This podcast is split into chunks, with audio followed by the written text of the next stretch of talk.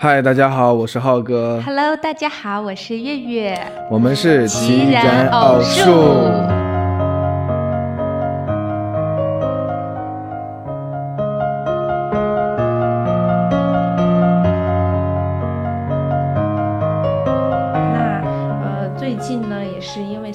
份这个万物复苏，然后求职呢也是有一个金三银四的说法。我呢，其实也想就我自身的一个经验来去怎么说呢？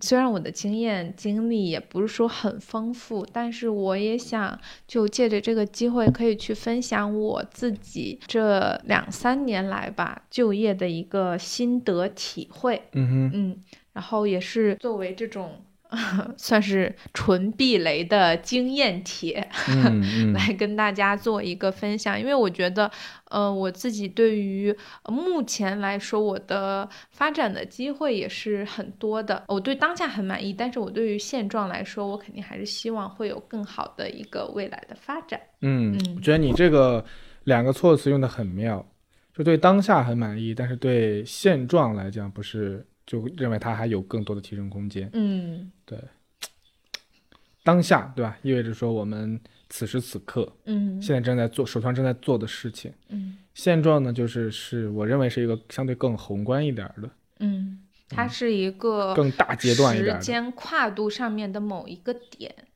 当下。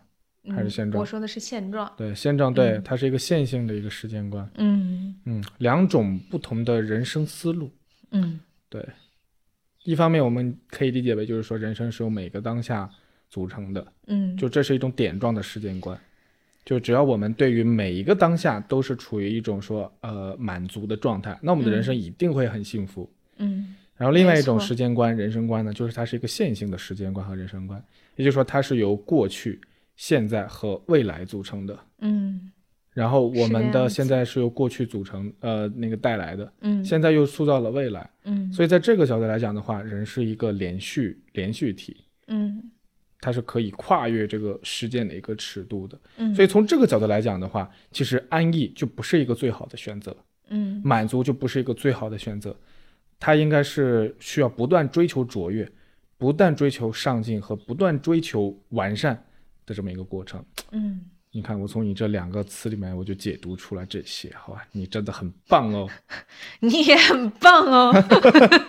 你最想听的应该是我说的这句话。对，那是，嗯，对我自己的一个经历呢，就是说在毕业两年之后的时间啊，呃，因为这两年就是我是属于受疫情呃这个影响比较大的那、嗯那一届嗯毕业嗯生，嗯对，然后我们那那一届就是说连那个毕业典礼都没有搞。对，因为疫情嘛，其实是错失了很多美好的回忆吧。嗯对，嗯，当然就是也有独属于我们这一届或者是这几届的对，学特别生的回忆，对疫情专属放送是版的，。是的，嗯，然后呢，就是我的第一份工作是在一家健康管理公司。嗯嗯呃，但是那样的一份工作，更多的其实我当时选择是出于一种，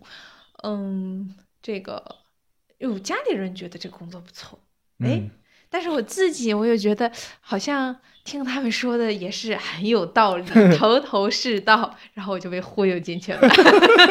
就是呃，我确实在这样的一份工作里面学到了很多，因为我本科是那个我是英语专业毕业的嘛，嗯但是我做这个就属于一个很很跨行业的事情，嗯但是当时其实并没有经过自己很深思熟虑的思考。我刚刚也有讲到，就是说家里人觉得还不错，那就那就先做着，然后我自己。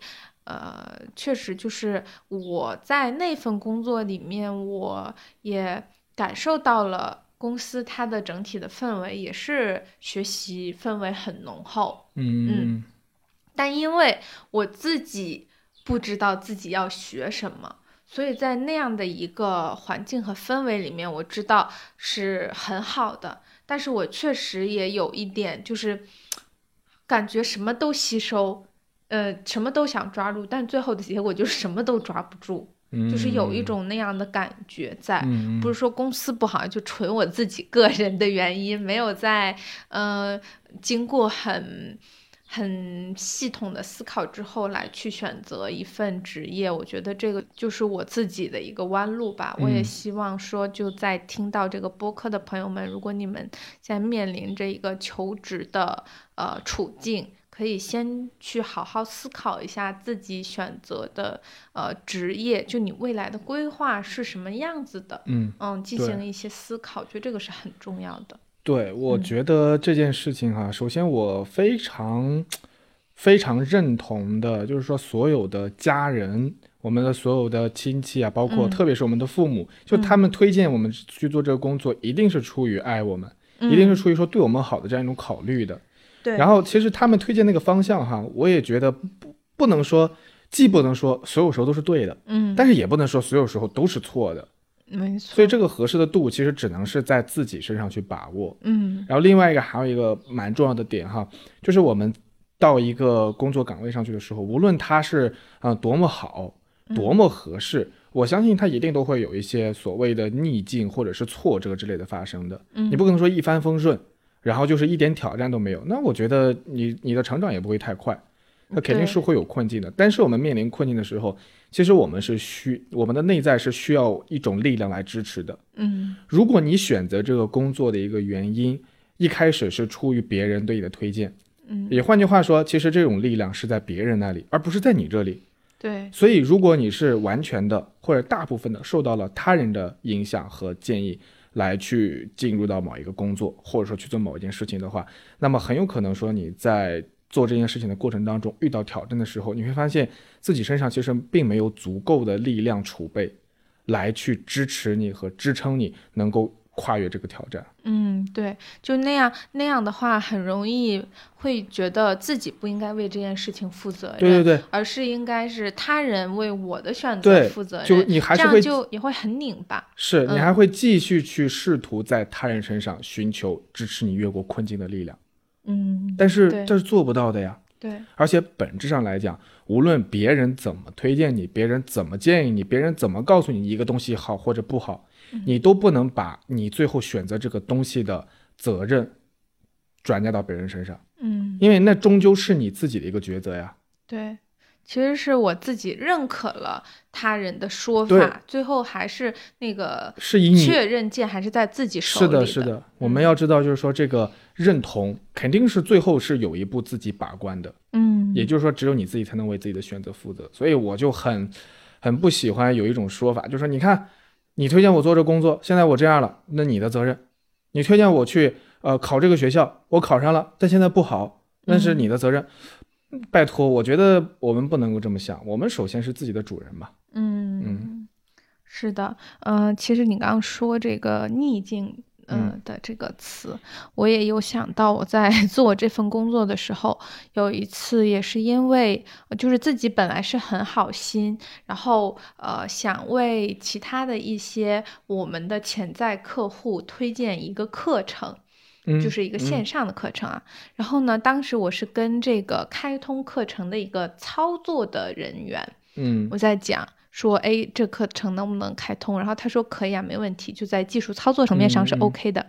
但是后面，然后我就发布了那样一条信息给呃这样的潜在客户，然后后面就是这个负责这个课程的一个，就相当于拍板的领导。然后他就过来就找我说：“你不能这样子做，你应该提前申请，怎么怎么样？就是说本来是一个我自己出于好心办的事情，然后但是最后还被领导痛批了一顿，所以我印象就很深刻。而且从程序上来讲的话，其实你这个位置也很尴尬。”就是你也可以说你已经完成了你要该走的审批程序，嗯，你也请示过了，嗯，但是你没有请示到怎么说呢？决策的那个人，我请示的其实是呃，就是操作人员。对，但是在实际在职场当中，在我们实际做事的时候，其实这个也算是一个蛮蛮具有两难性质的一种困境吧。嗯，因为你这么想，就是说，如果你请示了然后操作那个人，嗯，他具体负责这件事情的。对，然后你问过他以后，你如果这个时候还要再去问他的上司，然后你们的共同的上司，其实我觉得那个人也不一定会很舒服，因为嗯。他之所以能够会给你一个肯定的回复，是因为他觉他也觉得他这件事情能做主，嗯。你还去问另外的人，即便是另外的人也是同意了，那他会对你也有看法呀。他说：“嗯。你看，你都问我了还不行吗？你看你问别人也是一样嘛。嗯。即便是然后你或者另外一种情况，你问了你的上司，你上司说不行，嗯那这个时候其实你跟那个具体管操作的人，你们俩都很难受。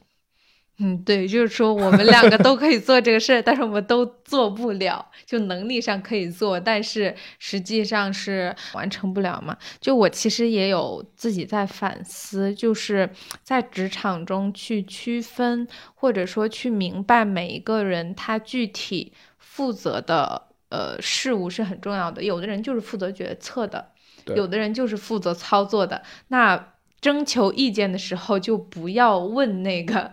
呃，或者说，我觉得就是应该先去找决策者问一下，应该我个人的感觉哈，嗯就其实请示还是蛮有学问的一件事情。嗯，那就是当然如果了。初入职场的小白就因为不会请示，所以惨遭职场滑铁卢。我怎么看呢？就是如嗯果说那个人是一个技术层面的，我们就叫技术主管吧，嗯就他确实是有他的一个职权的。嗯然后你的那个呃，算是说行政方面的那个主管吧，嗯然后他有更高的一个职权。嗯其实我个人也认为，如果这个时候你跳过技术主管，直接去找行政主管，也是不合适的。嗯为什么呢？就是你拿着行政主管的，其实相当于已经是一种命令了，嗯。然后再去找那个技术主管，他会觉得被你压一头。就是你不排除别人会有可能这么想，嗯，确实，就是我有我的一亩三分地，嗯。当然我知道就上面有人管着我的，嗯。但是你看你一个小职员，嗯。在我的一亩三分地内，你不问你不先问我，你直接去找老大，嗯。那我的分量在哪里？嗯。所以你看，其实还蛮复杂。对，所以我觉得这件事情给我自己的一个启发，就是说，呃，尽量做到呃处事圆滑一点。我觉得这个在职场上是必要的。是的，是的，嗯，就是我们也不可能去呃决定别人不要不要那么想，或者说对对对，决定不了。对，所以我觉得只能通过呃自身找自身的原因，哪里还可以做得更好。对，再去提升自己，我觉得这个也是在职场上需要锻炼的一种能力，因为最终其实，在职场上还是要和人打交道的。对，然后就这件事情还有一个小后续，嗯就是一个更大的 boss，然后 就是因为这个事情，拍职场剧了。这个事情因为涉及到那个潜在客户是我们的一个合作方，然后这个合作方呢也是呃公司很看重的。嗯，所以说就是呃更大的 boss，然后后面他了解到了这个事情的前因后果，然后呢也就过来跟我说，然后我觉得嗯他的那句话对我一个职场小白还是很就是。给我的力量还是特别大的，然后那个领导就跟我说说，知道你做这件事情是出于一份好心，就是他先认同了我的这个嗯出，嗯认可了我的出发点，然后呢，他就说，如果如果每个人在岗位上不会去想着怎么样做出一些什么事情，那他就永远不会犯错。嗯一个人他只要想要去老大的境界，对吧？对一个人只要想去做一件事情，那他总会有犯错的可能性，不可能是说十全十美的。然后他也非常共情到我说，而且就像你刚进入职场几个月的时间。你能去呃体察到客户的这方面的需求，并且去呃有在做一些尝试，我觉得这个就很好啊。嗯，嗯，对。然后他跟我说这些话之后，我就觉得其实内心特别得到治愈，就是得到了一种认可和同理嘛。嗯嗯，嗯，对，我觉得你看每一个层次都有每一个层次不同的境界，老大说话就是不一样。嗯然后我对你刚刚说的这个故事呢，其实我有一个感触哈，嗯。就我觉得就是在嗯职场当中也好，或者说嗯。在跟其他的包括朋友，甚至包括家人在一起交流的时候哈，你那你刚刚提到一个词就是呃圆滑。嗯。啊，这个这个品质其实是非常重要的，我觉得。嗯，但是我想做一点简单的一个调整，就是我认为应当是圆融，但不要圆滑。嗯，就是圆融跟圆滑是不一样的。哦，就是圆滑，其实我觉得就是在把关系当做一种手段，嗯就是搞关系是为了要促成什么事儿，嗯，然后你去让别人开心是为了要要让他呃做你的事情，嗯或者说要让你自己做更好的事情。其实这个我觉得就搞反了，这背后反映出来的其实折射出来的一种呃人生观，或者说是一种对人的价值的认识，嗯。就是人是就变它就变成了人是手段，不是目的。嗯。因为你搞关系的目的是为了要去做别的事情，嗯。你去跟人相处的目的是去做别的事情。我不是说你啊，我是在分析说，呃，圆融和圆滑，假设这两个词它有一些不同点的话，那不同点在哪里？嗯。那我觉得人的一个品质应该是说是圆融，嗯。就是我只是用一种很恰当的，然后很舒服的方式去与别人打交道。嗯就是我觉得哈，到底能不能促成这件事情，好像在某些时候也并不是最主要的。其实我们搞好关系以后，搞好同事的关系，然后与家人的关系，与朋友的关系，其实我们某种程度上就可以讲，我们的人生已经会很幸福了，或者有了一个幸福的非常重大的一个基础了。嗯所以从这个角度来讲的话，我们会发现人就变成了目的，而不是手段，就是与对方相处的愉快，然后与对方交流的顺畅，就是我们想要的，就是我们想要追求的。我们并不是说求他在顺畅之后要再给我们完成什么事儿，嗯而是这种我们就享受这种顺畅本身。嗯而且我再延伸一下哈，我认为特别是在职场当中，就是其实真正搞好关系的最佳方式，就是你把事情做好。嗯就是真的是有那样一个成绩出来，真的是能够给企业提供了你的价值出来。其实比起说平时搞一些那种七七八八的啊，然后零零碎碎那种小动作，我觉得更能够彰显这个人的价值嗯和他和和真正的能够起到说促进一个关系的一个作用。因为首先他如果是给企业起到价值的话，那么他在这个职场里面的最大最大的关系就是他与公司的关系就已经搞好了。嗯，是的，然后在这个大关系之下，才是其他各种零零散散的小关系。你与某同事的关系，你与某领导的关系，你与某某某的关系。嗯，是的，我特别认同你刚说的那个，就嗯是其实是，嗯、要凸显自己的价值嘛，嗯对吧？自己只要是有价值的，那就是是金子，走到哪里，呃，都会发光。对，嗯，我觉得这个目标感很重要，就是其实是在呃职场中，其实我觉得不单单是职场，就是在生活中，我们要分清事情的一个呃重要性的主次关系，就是什么事情是最重要的。嗯那在职场中，其实就是说把呃自己的事情做好，就是把呃公司呃派给自己的任务，以及说自己能为公司创造的价值，把这一部分的呃工作做好完成，那就是最重要的。那其他的像嗯，刚刚我们有说到处关系这种，其实都可以往后放一放，因为只要把那个重要的事情做好了，那后面的这些处关系、这些其他的部分，那想要做好就是更轻而易举的事情。嗯哼，嗯对，我觉得总的来讲的话，说处理职场关系还是蛮能够反映一个人的综合素质的，嗯，就他的，智商在不在线，情商在不在线，嗯然后对于事件和对于活生生的人的把握是否足够精准。嗯对，所以其实你看，从这个角度来讲的话，有的人会说是他受到了职场的一种鞭挞，或者说是一种折磨。但是反过来讲，其实这也说明，可能我们也确实有很多需要提升的一个空间。嗯，那我们其实还有另外一种态度，就是说这不是一种折磨，这可能就是一种成长的机会。嗯对，就有我们中国就有一句老俗话就讲嘛，就是小隐隐于野，对吧？中隐隐于市，还有一个就是大隐隐于朝。嗯就是我们在市集上，然后在这种商业圈子里面，嗯他所遇到的问题肯定要比在山林里面、在荒郊野外要多很多。嗯，但这种问题同时也可能成为我们去发现自己的短板，然后去补足它的一个契机。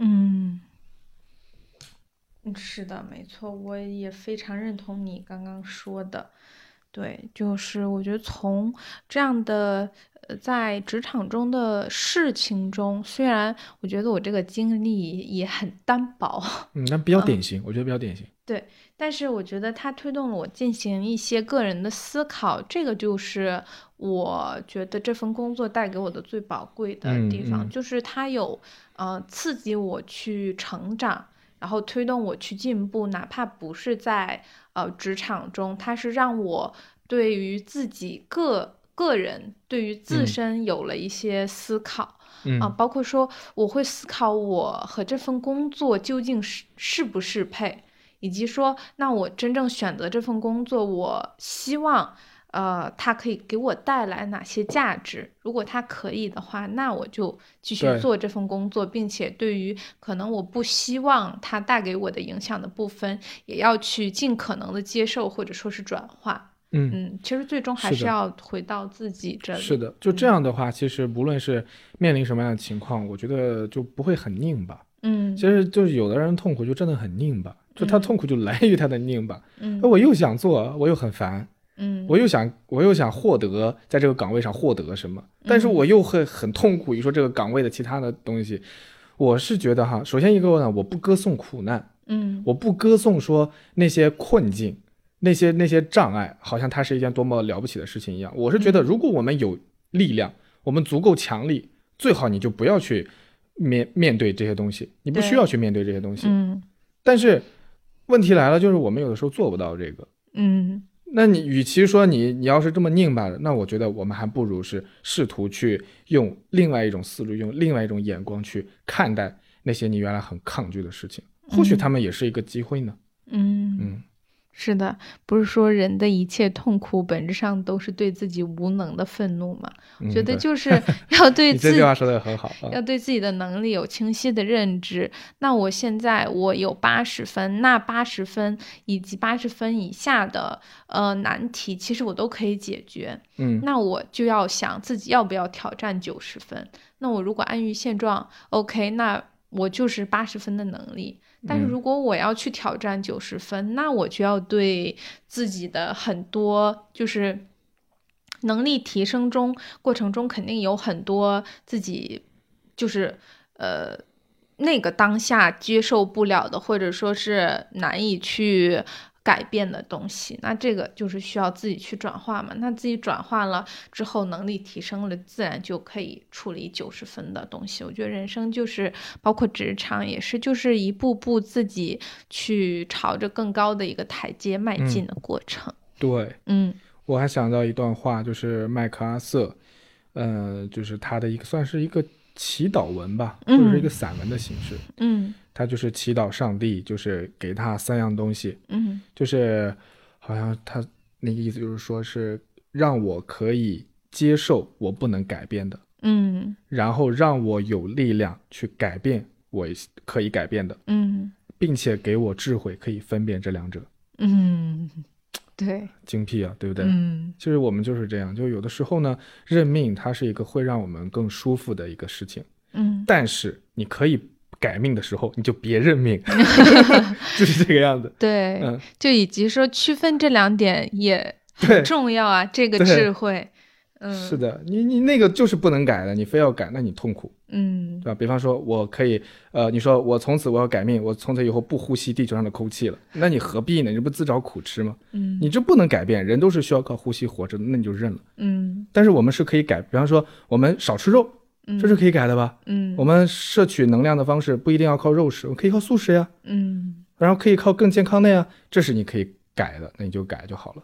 继续聊我的这个职场经历啊，就是在那样一份工作之下，我其实是，呃，有感受到一种无目标感的，就是被推着走。嗯，当然我我我就是对于那样一份工作，我不是说呃去否认这样的一份工作，而是去思考那个当下的我自己为什么会没有这样的一种目标感和力量感。嗯觉得就是来源于刚刚我们有聊到的，支撑我去做这份工作的力量来自于他人，而不来自于自己。嗯啊、简单来说，就是这可能不是我真正想要的，在那嗯个当下真正想要的。那后来我就也是呃离职了嘛。嗯嗯，然后呢，我就在想，如果说我跨行业行不通，那我就继续做着自己的这个呃专业领域相关的工作，会不会好一点？嗯然后我又找了一份，然后嗯找到了一份、呃比较跟自己专业对口的工作嘛。但是其实呢，那个时候也是我人生一个比较，嗯、就是在尝试和摸索阶段，然后也很迷茫的时刻。嗯就是呃，我会发现，即使是我换了一份工作，但是如果我自己很多基本的能力没有去得到很好的锻炼，如果我不拥有这种呃工作的基本能力的话，那我嗯换个工作也是没有用的。嗯嗯就举个例子，呃，比较直白的例子来说，就是如果我是一个不会游泳的人，那我换再怎么好的游泳池，那我也还是不会游泳。嗯，这嗯比喻很妙。嗯对，特别你刚才其实举的那个职场出关系那个例子，嗯，其实就是这样。就是如果你搞不定人际关系的话，换哪个工作可能都会面临同样的困境。对，就即便有一些工种呢，它好像看似是不怎么直接与人打交道，嗯但是一定是回避不了的，嗯一定是回避不了的这个关。你你你总是要受聘于某人吧？嗯，对，对，嗯就是那个时候，就是他就是与你的利益最直接相关的。嗯但是还是那句话，并不是说我们要以要通过搞好与人的关系来达到另外的目的，嗯只是说他对于我们的生活当中，你即使不工作，嗯你要不要与你的家人相处？嗯，你要不要交朋友？对，你要不要谈对象？嗯之后要不要有孩子？其实这些都是关系嘛。嗯对，其实人这就是像你说的游泳的能力。对最底层的就是关系。嗯人嗯和人之间。对，然后就也说说到这个换行业的这样一个经历，我也想分享一个点啊，就是比起呃很宏观的这种就业前景，就是说，比如说现在是什么什么的风口期，嗯。这样的一个一种思考，就很多人可能会觉得说，哎，那我就去做风口期所在的这样一个行业的工作，嗯。我觉得其实这种影响完全比不上这种微观世界带给我们的影响。就说其实是什么意思啊？就是呃，真正和我们自己在工作上最有密切关系的五嗯个人，其实他又决定了我们一个职场的嗯生嗯态。嗯，我想表达这个点，就是很多时候，呃呃，当然了，就是一些基础和底层的能力，如果达不到的话，那在哪个领域就换哪个游泳池都行不通。但是，就是当我们有了这样一份能力之后，其实真正要考虑的，呃，这个行业对我们的影响，其实远不如，呃，我们周围的五个五到六个人吧带给我们嗯的影响最大。就是很多时候，真的我们都不需要去考虑太多宏观的问题，就是在微观的呃层面上，我们可以把它解决的很好，那真的就已经很厉害了。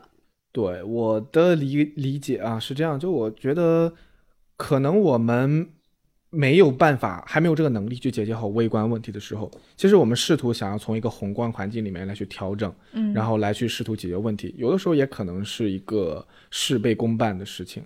嗯，对。对，就是包括说，其实这个也同样适用于这个择校。就很多时候我们会觉得，哦，哪个学校很好，哪个学校很好，但真正影响你的和你的生活有实实在在联系的，说白了，也就是你的舍友，然后你的导师，你的就是在学校里面很亲近的朋友，嗯。其实就这些了，没有没有说关于这个学校多么多么厉害或者怎么样。当然，他就是某种程度上，比如说在这个简历上面，他会体现。就比如说我是清华毕业的，嗯和我是啊、不是清华毕业的，北大 怒目而视。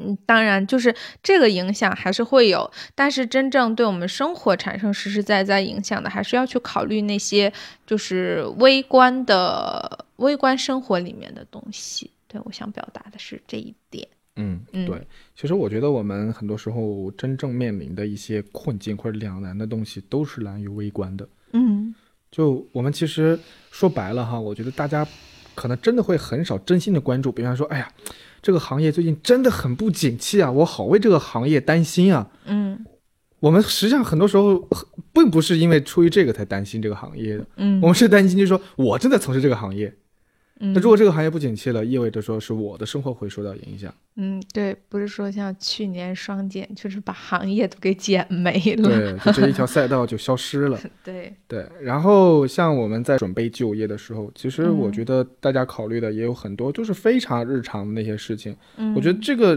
就是天经地义，大家就会很关心、关注这些方面。嗯，就比方说，呃，这个工作岗位离我家远不远，嗯对吧？当然，这个每个人的侧重点不一样。有的人选工作呢，就是离家越远越好，最好就比方说我在北方吧，他我就要选一个南方的最南边的，我要离开原来的家庭。嗯，有人可能会有这样一种情节，嗯那有人可能相反，我要离家近一点，嗯最好是在同一个城市。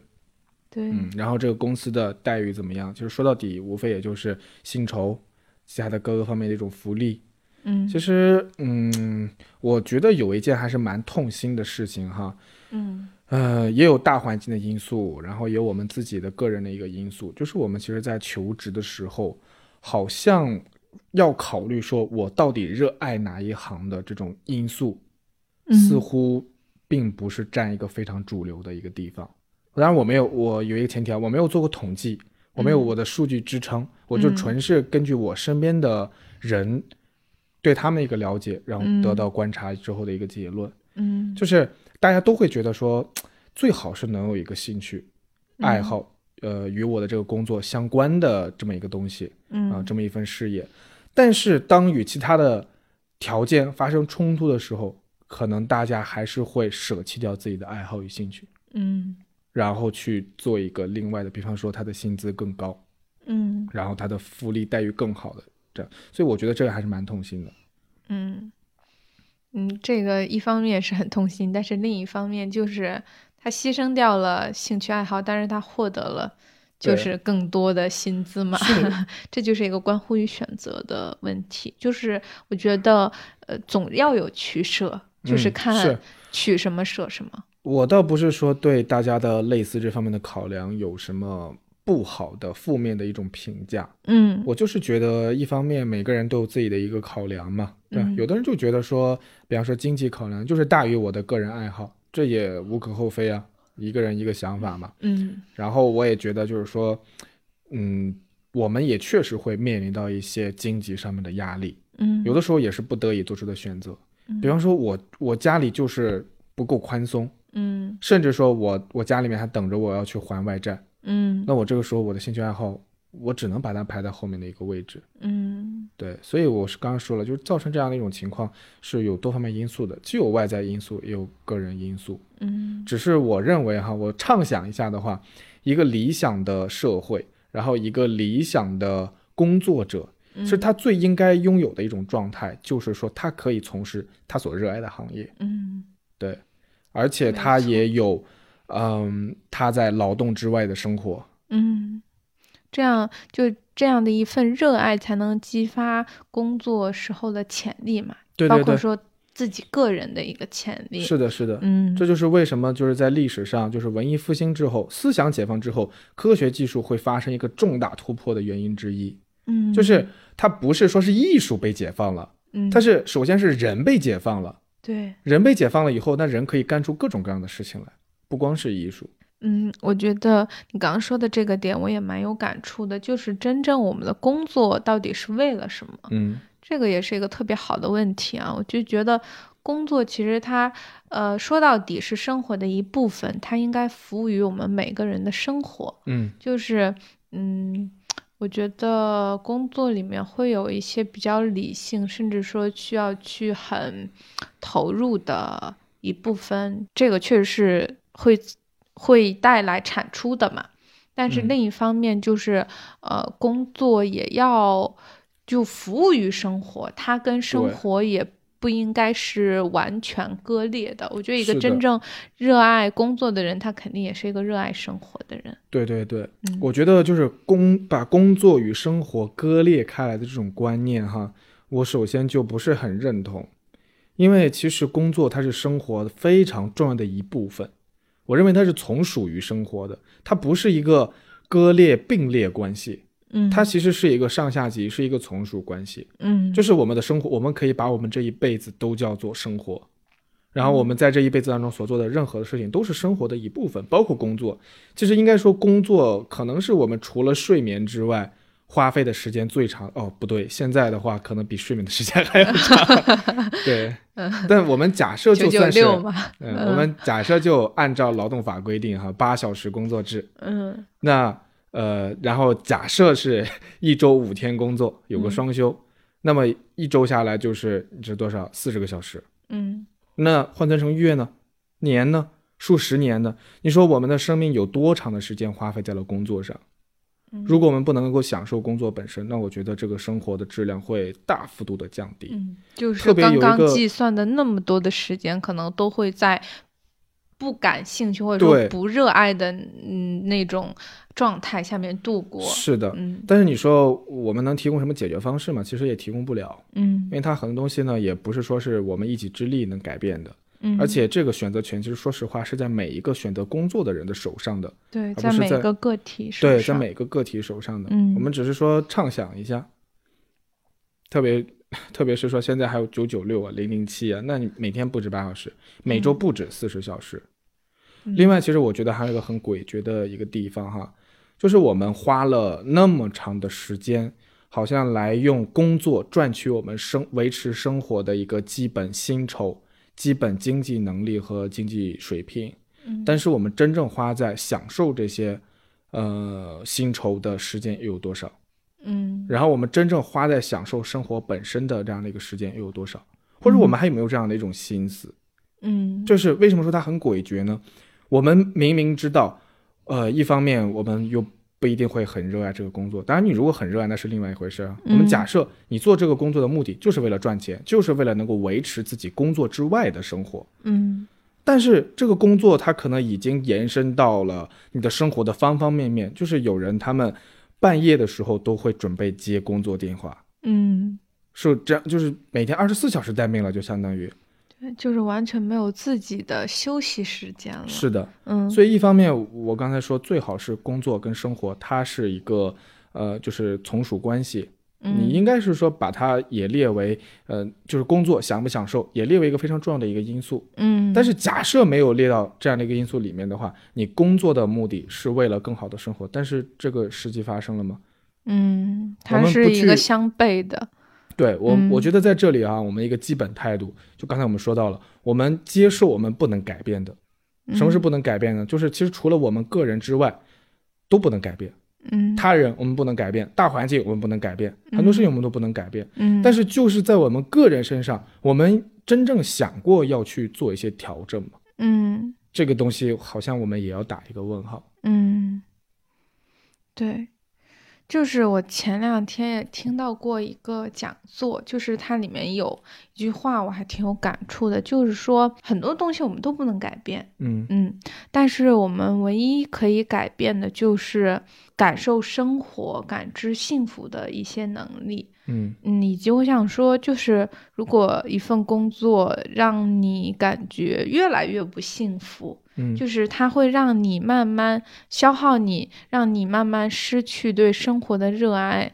那我觉得真的需要，呃，其实这就是一个生活的警告，就是嗯他在警告你，你应该要有所反思，有所思考了。就哪怕说你不是说要呃换一份工作，嗯呃，而是说你要去真正的想这份工作背后带给你的是什么，然后你选择这样一份工作背后的原因又是什么？嗯嗯，如果是为了嗯让自己不幸福，那那 那就是继续去做这份工作。如果不是的话，那真的应该有所调整。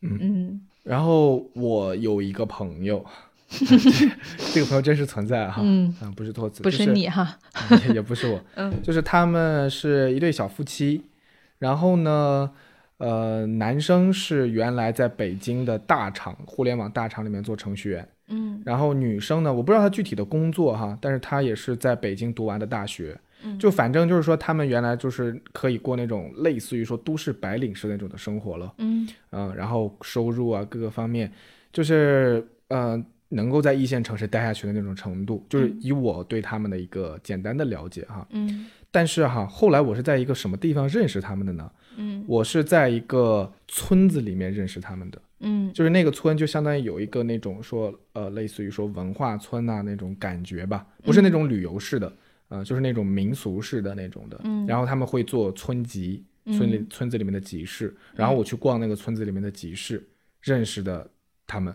嗯然后他们那个时候在村子里面做什么呢？他们在村子里面开了一个木匠坊、木工坊，嗯。然后他们两个人都在做木工，嗯，然后做废物改造，嗯。然后自己在那个村子里面租了一套房子，然后自己改造的旱厕，然后自己养鸡，然后自己改装修的村里面那种老房子，那是一个彝族的村落，在云南那边，嗯。然后有很多那种上百年的那种古居啊什么之类的，嗯。嗯，然后也不是什么旅游景点哈，就是一个很普普通通的一个村子。嗯。你你想象一下，所以我当时遇见他的时候，我就很好奇，因为他是他是从北京工作过的，然后从北京过来的，然后搬到一个云南的一个小小的一个村落里面。嗯。我当时就问他为什么，他就觉得他说我意思就是说我要过一种我想要的生活。嗯我就发现就是说可能钱怎么赚也是赚不够的，嗯，但是我的生活我这一辈子就只有这么一次。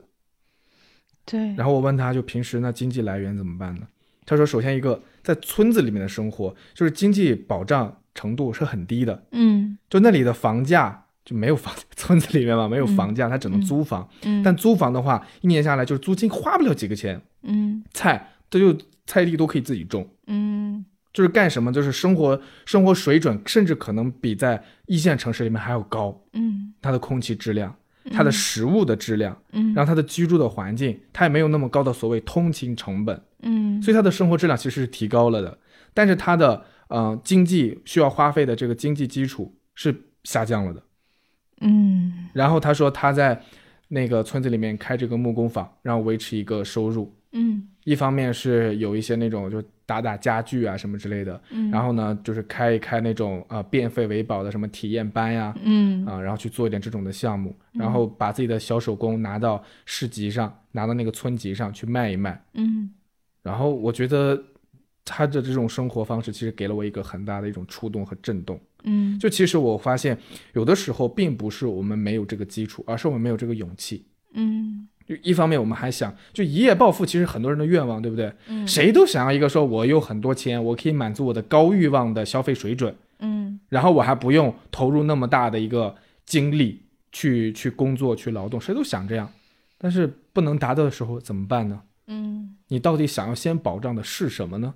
对，是你的高欲望、高消费、高收入水平，同时也意味着说是高强度的工作，甚至是不自喜不不喜欢的一种工作，就是还是说另外的一种东西，就是这个权衡哈，没有办法有一个统一的标准。嗯我觉得这个度只能在我们自己心里面。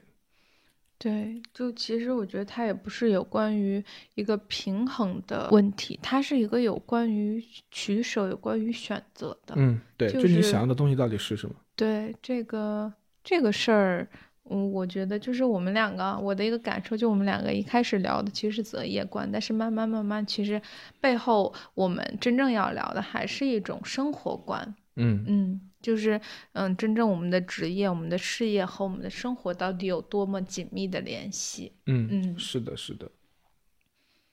所以我觉得很多事情都都都离不开最后我们要追问自己，嗯、到底要做一个什么样的人，嗯，然后要过一种什么样的一种生活和人生。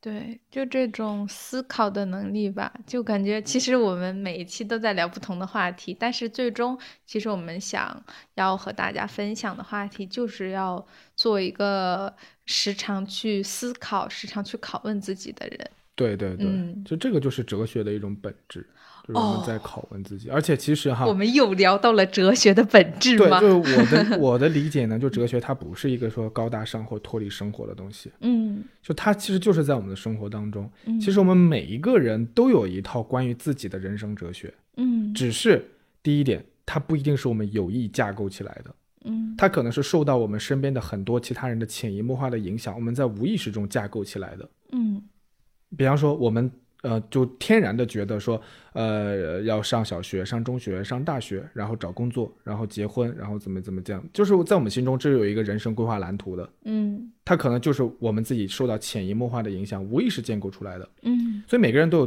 关于自己的一套人生观、嗯人生价值观，然后人生哲学这样子。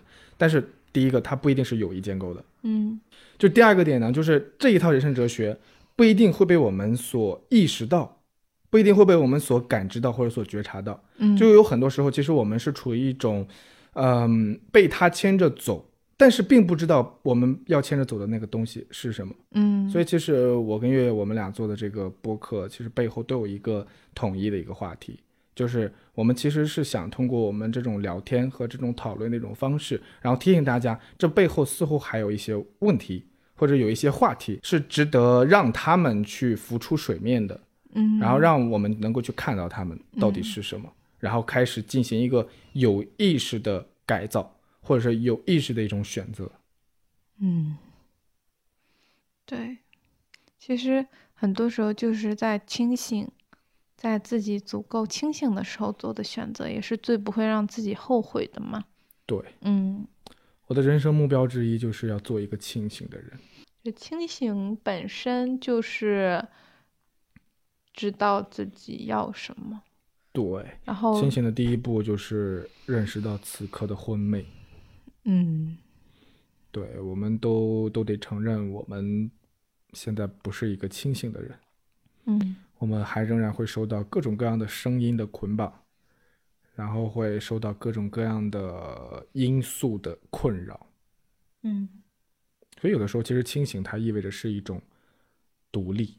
我觉得受到影响，这个客观上我们是无法避免的。嗯，就是我们生活在这样的一个世界上，但是我们可以做到的就是看到这些，然后呃，就其实他们的力量就已经削弱很多。就是我清晰的看到，哦，那是别人对我的期待，那不是我自己嗯内心想要的。可能只是因为他的期待应和出了我内心的某些部分，但并不，并不是说我我是我是为他人的期待而活着的。嗯嗯，嗯，更多的是一种内在和外在的一个声音有有所附和。嗯，嗯，对。对，其实刚才我们也说到了嘛，就是这个影响只要被你能够发现，接下来你就可以去选择，或者是不去选择它。嗯无论怎么样，那都是你自己选择的结果，你就不能够把责任再归咎于外在对你的影响了。嗯嗯，对，但第一步肯定是要先发现喽。嗯所以你看，咱俩的播客其实一般也不会提供什么啊、呃解决问题的一种方式或者是答案，因为首先我们也要承认，就是其实咱们自己也不一定知道那些事情的答案到底是什么，嗯，我们只是觉得说这个问题是值得关注的。好啦，那嗯，好，以上就是到这里。嗯，我们这期播客的内容，也非常感谢大家点赞、评论，以及如果你觉得这期播客对你有启发，你也可以呃分享给分享分享，你的朋友好，们。别说了，分享，赶紧分享。秦手术能不能火，就看你们了啊！每期一个催你转发小妙招，我们要和你们搞好关系。在这儿搞关系是吗？括号不是为了这个节目能火，而是单纯的享受与你们的互动。好啦，那以上就是我们这期的内容啦，大家拜拜。拜拜。